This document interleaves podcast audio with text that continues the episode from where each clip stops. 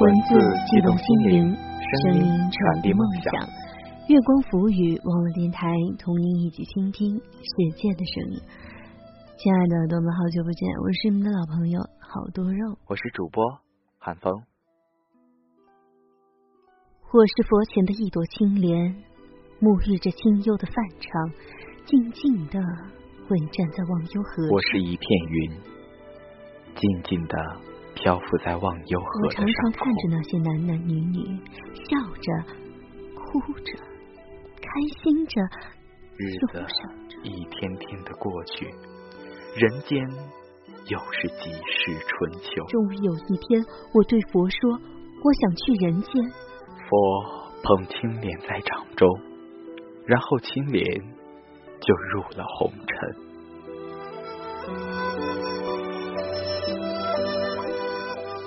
如果耳朵们喜欢我们的节目，可以关注我们的官方微博“月光浮鱼网络电台”，或者我们的官方微信“城里月光”。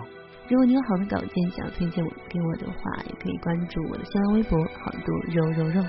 欢迎耳朵们通过网站三 w 点 i m o o n f m 点 com 来收听更多节目。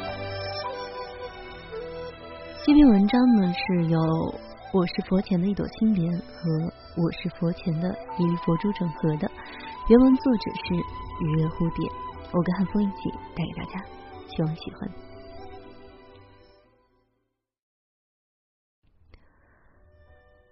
我是佛前的一朵青莲，沐浴着清幽的梵场，静静的稳站在忘忧河上，几乎静止的河水清澈明晰。佛说，忘忧河映射出的。便是人世间的喜、怒、哀、乐。于是我常常看着那些男男女女，笑着、哭着、开心着、忧伤着。我不明白，为什么他们总是笑的时候少，哭的时候多，开心的时候少，忧伤的时候多。我问佛，佛爱怜的对我说。人生在世就是一种修炼，只有看破红尘之后，才能大彻大悟。我还是不明白。佛说我不需要明白，更多的时候，我就静静的微站着，听风，看雨，随月。我还记得那个早晨，从未见过的景象出现在我眼前，淡淡的。青色的、温柔的事物，轻轻的笼罩了整个忘忧河，爱怜的抱着我，如同佛注视我一般。我只记得，我低声的说着：“孽缘，孽缘。”我不明白这两个字，我问佛：“那是什么？”佛说：“那是物。”我问佛：“什么是孽缘？”佛爱怜的看着我，如同那雾抱着我一般，说我总有明白的一天的。我是一片云，静静的漂浮在忘忧河的上空，无所谓悲喜，无所谓牵挂。在一场大雾之后，我仿佛睡去了。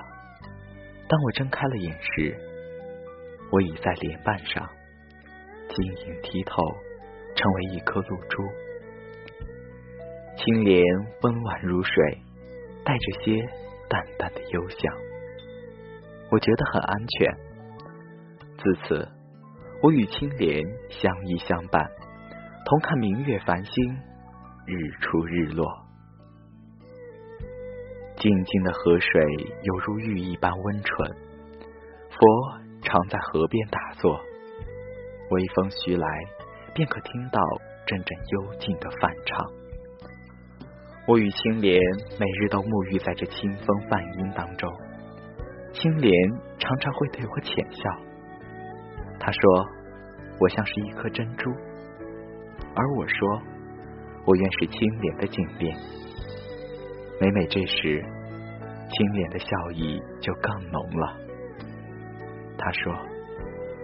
你总是要走的，他说他的脸瓣上是不能够永久的戴着颈链的。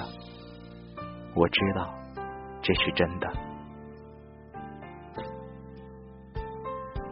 我只有每日里静听佛的宣号，我只有默默的随着佛宣号。这样不知过了几世几年，有一天，我突然发现我离开青莲，到了佛的掌中，我成了佛掌中的一粒佛珠。青莲还在忘忧河中微展着，散发出默默的幽香。突然发现我爱上了青莲，而他。可能已经记不起莲瓣上的那颗愿做他颈链的露珠了。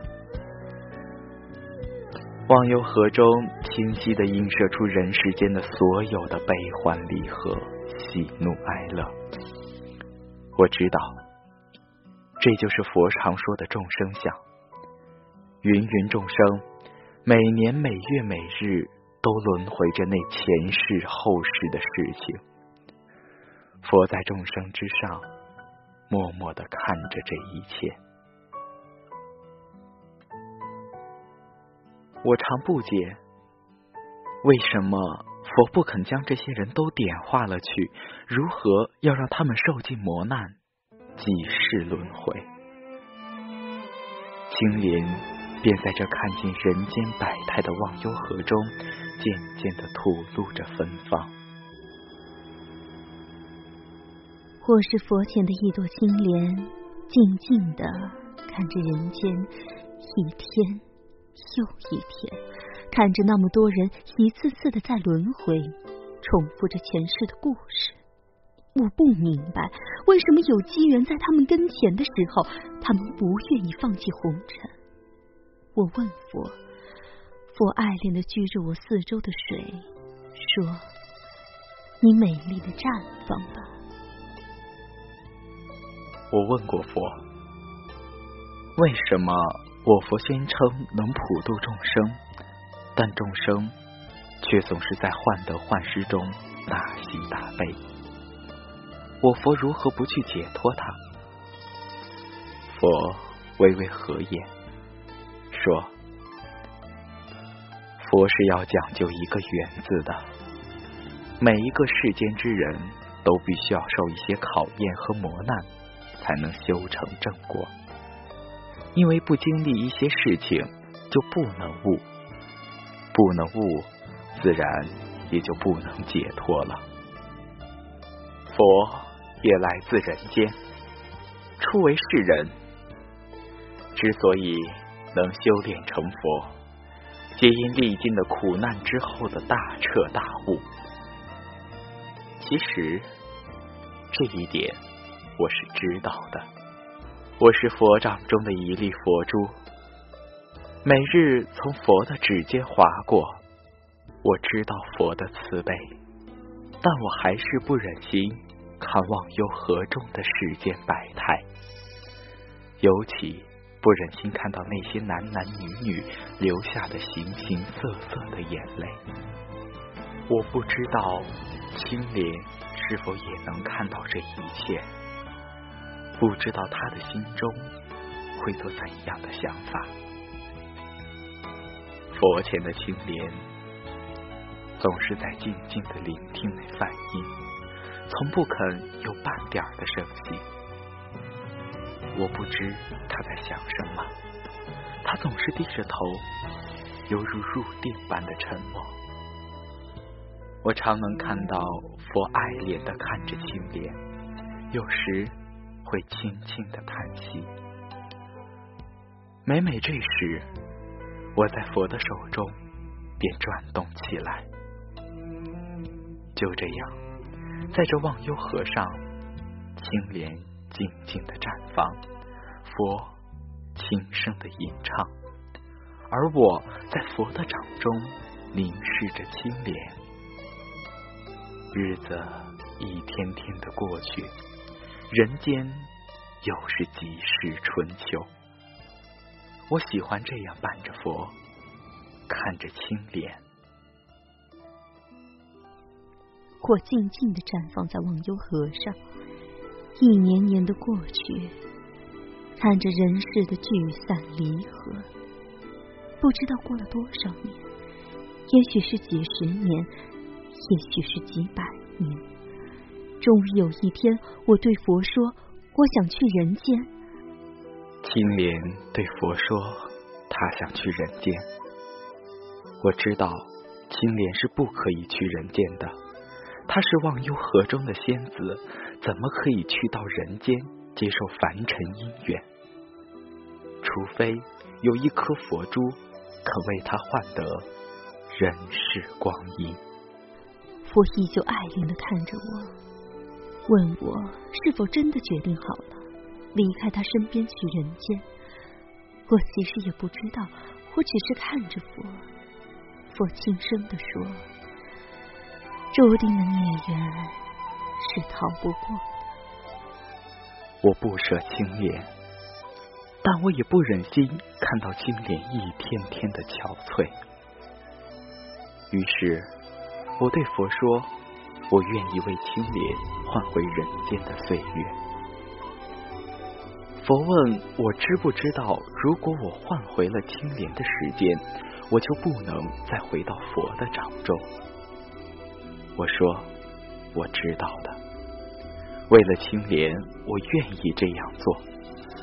既然我曾那样亲密的与青莲相依过，我只是不忍心看到青莲的憔悴。佛轻叹：“定数，定数，这两个痴儿。”我请求佛不要告诉青莲我的事情，在让青莲离开时，不要让他喝忘忧河中的水。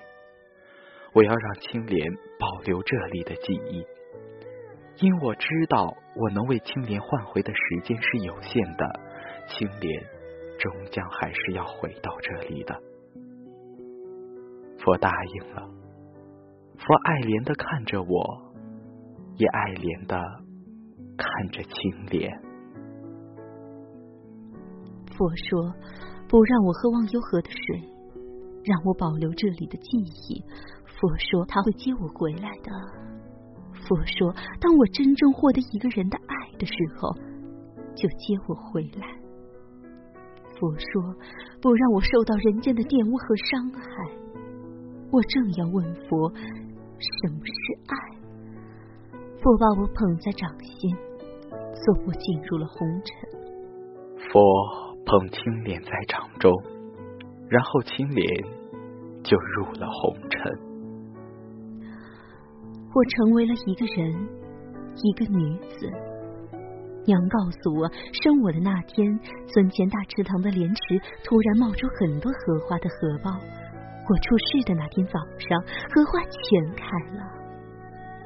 于是，给给我取名。叫汉旦。娘还说，我出生后的第三天，有个道行很高的高僧来看过我，说我有慧根。娘还有话说，可被爹的眼光制止了。我没有问，我只默默的听着。我知道我是佛前的一朵青莲，我没有告诉爹和娘。青莲出生后的第三天。佛带着我来到了青莲的家，我看到了青莲，不，我看到了汉旦，一个有着清丽面容的脱俗的女子。我不知道青莲有没有注意到佛掌中的佛珠。我偏爱淡淡的紫色，我总能想起在忘忧河的时候，我是淡淡的紫色。我常常忆起那泛长清风、幽竹、明月。我常常在下午的时候到村前的大池塘边去看着那满塘的荷花。青莲在人间慢慢的长大了。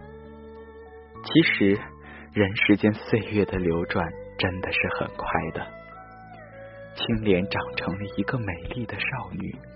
她偏爱淡淡的紫色，她爱到村前的大池塘看莲花，他还常常一起望幽河，那泛唱，那清风，那幽竹，那明月。只是他从来不曾知道，有一粒佛珠也常看着他。我还记得那是个夏天的下午，我坐在那棵柳树下。娘说那柳树有五百年年岁了。我知道，其实它有八百岁了。他也知道我是佛前的金莲。我每次去的时候，他都会跟我说话。我看着那满池的荷花，静静的，一如我当初微战时般。我还记得，当时有一阵微风，吹得我的裙摆飘飘。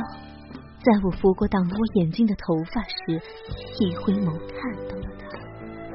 他穿着一袭青衫，如同几百年前的那场雾，淡淡的。他看到我的时候，手中的书掉在了地上，我也忘记了回过头来，一直看着他，直到柳树轻轻的用他的枝条拂过我的手臂，我这才想起娘说。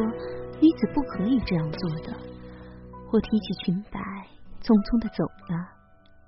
那年我十四岁，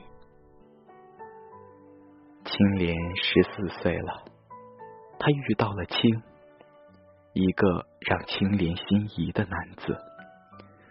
我早已知道，青莲来到这世上就是为了爱一个人，这是佛为青莲早已选好的人。但是我的心还是禁不住的痛。我所能给青莲的时间不多了，青莲，我的青莲，忘忧河中的青莲。后来我再去看荷花的时候，就常常遇到他。慢慢的，我知道他叫青，他总是拿着书。然后我看荷花的时候，他看书，我知道他也在看我，是柳树告诉我的。慢慢的，我们开始说话，他教我很多东西。他教我的第一首古风便是“蒹葭苍苍，白露为霜”，所谓伊人，在水一方。他常常念的是“关关雎鸠，在河之洲”。窈窕淑女，君子好逑。然后就反反复复的吟和，求之不得，寤寐思服，悠哉悠哉，辗转反侧。我不明白那是什么意思，我只是有那个清晨的感觉，像被那雾拥抱着。后来有一天，他有些紧张的看着我，伸出他的手对我说。此生携阔，与子相悦，执子之手，与子偕老。我其实并不懂，我只觉得那句话说出来时，就像佛平时跟我说话一般。于是我知道了，这个人是佛为我选的。于是我轻轻的把手放在他手上。那年。我十六岁，青二十二岁。青常常在池塘边等着青莲，而后他教他念诗，教他写字。有一天，行握住青莲的手，对他说：“死生契阔，与子成说，执子之手。”与子偕老，青莲对着青浅浅的笑着。我看到青莲眼中溢出了醉人的缠绵，而我，我只是佛场中的一粒佛珠，我只能默默的看着青莲。幸福的青莲呀！那一段时间里，他不带去看莲花了，莲花池中。开始显得寂寞了，犹如忘忧河中没了青莲。听说先立业后成家，爹和娘对他很满意，也赞同他的说法。两家为我们办了定亲酒，我不大明白为什么大伙都很高兴的样子，跟他们平时那种高兴不大一样的。娘开始教我一些事，说是女人分内的，我去看荷花的日子就少了。柳叔告诉我，没有了我，荷塘变得很寂寞。寂寞，这是什么？我不大懂。我的生活并没有发生太大的变化。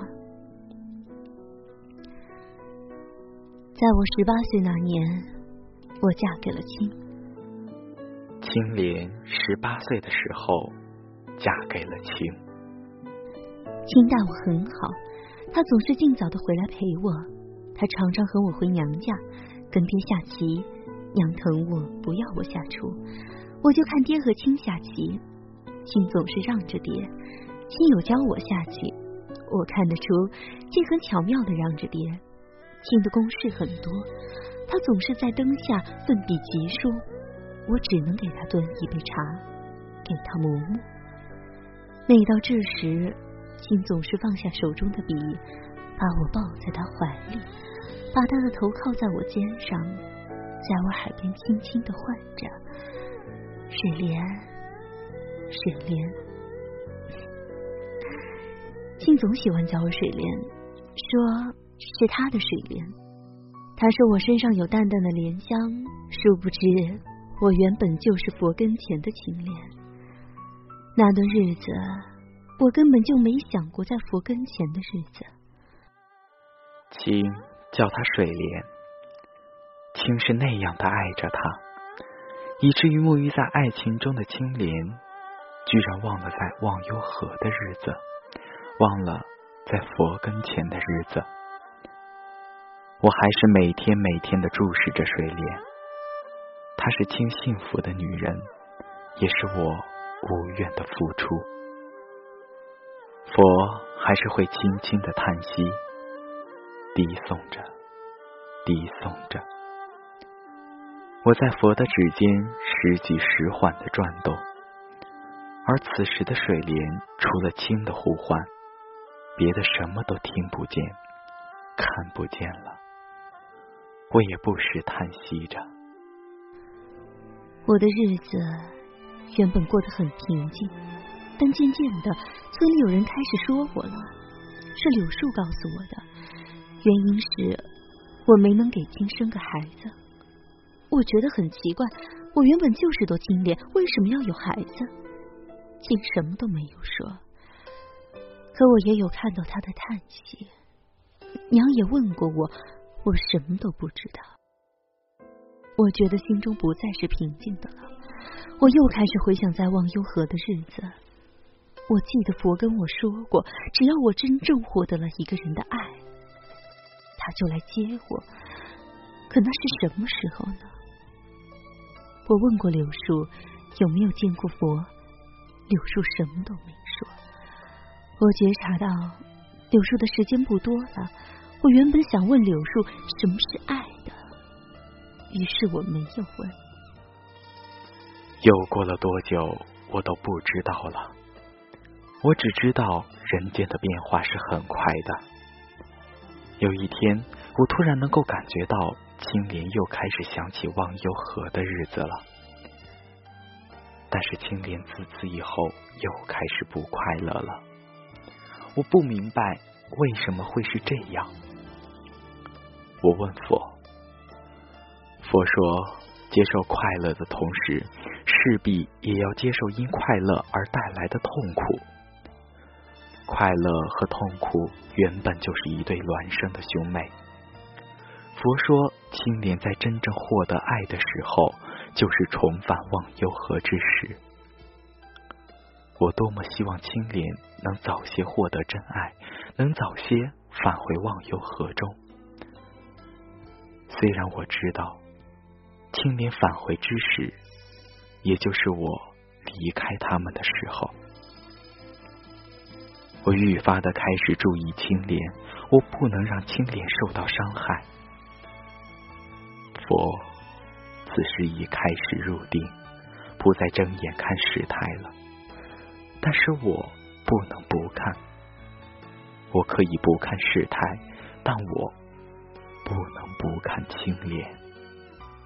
那天娘把我接回家，什么都没有说，青还没有回来，我觉得有点奇怪，也只是叹息的看着我，偶尔叫着我的名字。我听到了自六迎娶的喜悦声，一如当初我嫁给秦时，我觉得奇怪。但什么都没有问。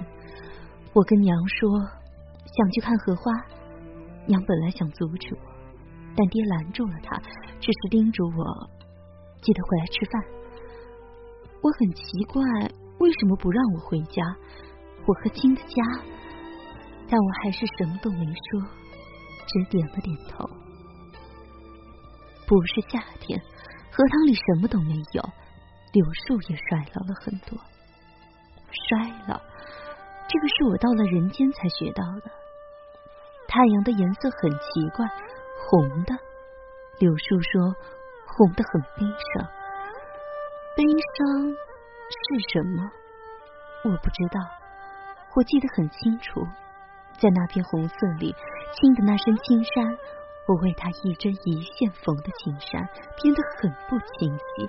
他飞奔到我身边，紧紧的抱着我。我很奇怪，青是温柔的，可把我抱得好痛。他一遍又一遍的叫着我：“水莲，水莲，我的水莲。”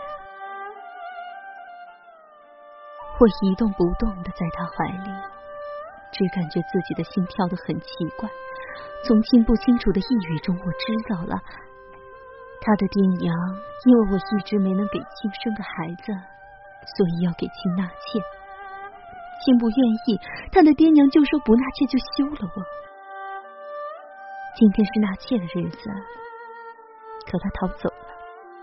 他说他的妻只有我。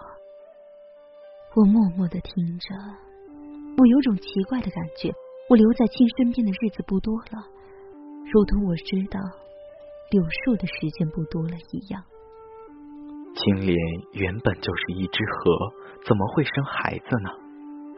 我开始知道为什么世人总是不快乐了。世人的不快乐，皆因妄念太多，所以不免陷于执着。青莲，青莲，我轻轻的叫着青莲的名字，可是他听不到。后来，青没有拿钱，他的爹娘也没有再说什么。我也不知道他们到底说了些什么。我越来越不喜欢出去，偶尔到荷塘去走走，只看到柳树越来越衰弱，我无力帮助他。我记得佛说过，凡事都是有定数的，不能强求。新的工作越来越多，他常常是埋头处理到很晚，我依然给他倒茶。给他磨墨，他也常常把我拥在怀里，呼吸着我的味道。只是我们不再对视填词了，我开始在灯火下回忆在忘忧河的日子。再后来，庆又是不回家了，他开始变得憔悴了。憔悴是柳树说的。娘说我瘦了很多，我淡淡的对娘笑笑，什么都没说。其实我从别人的闲谈中知道了，上次给亲纳的妾在亲爹娘的家里，虽然亲没有在场，可还是进了亲的家门。我也知道，亲有事没回来，就是住在他爹娘的家里。我开始等待佛来接我了。可佛为什么还不来？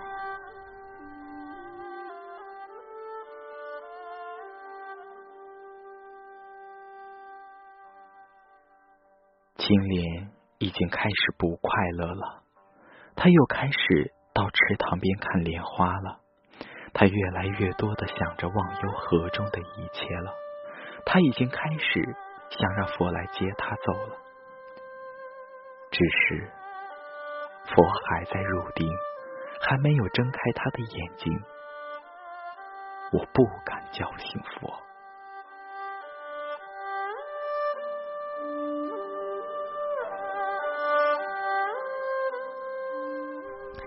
今天的节目就到这里，感谢各位耳朵们的收听。喜欢我们节目的耳朵呢，可以关注新浪认证微博“月光浮语网络电台”以及公众微信“城里月光”。欢迎耳朵们通过网站三 w 点 i m o o n f m 点 com 来收听更多节目。我们下期再见。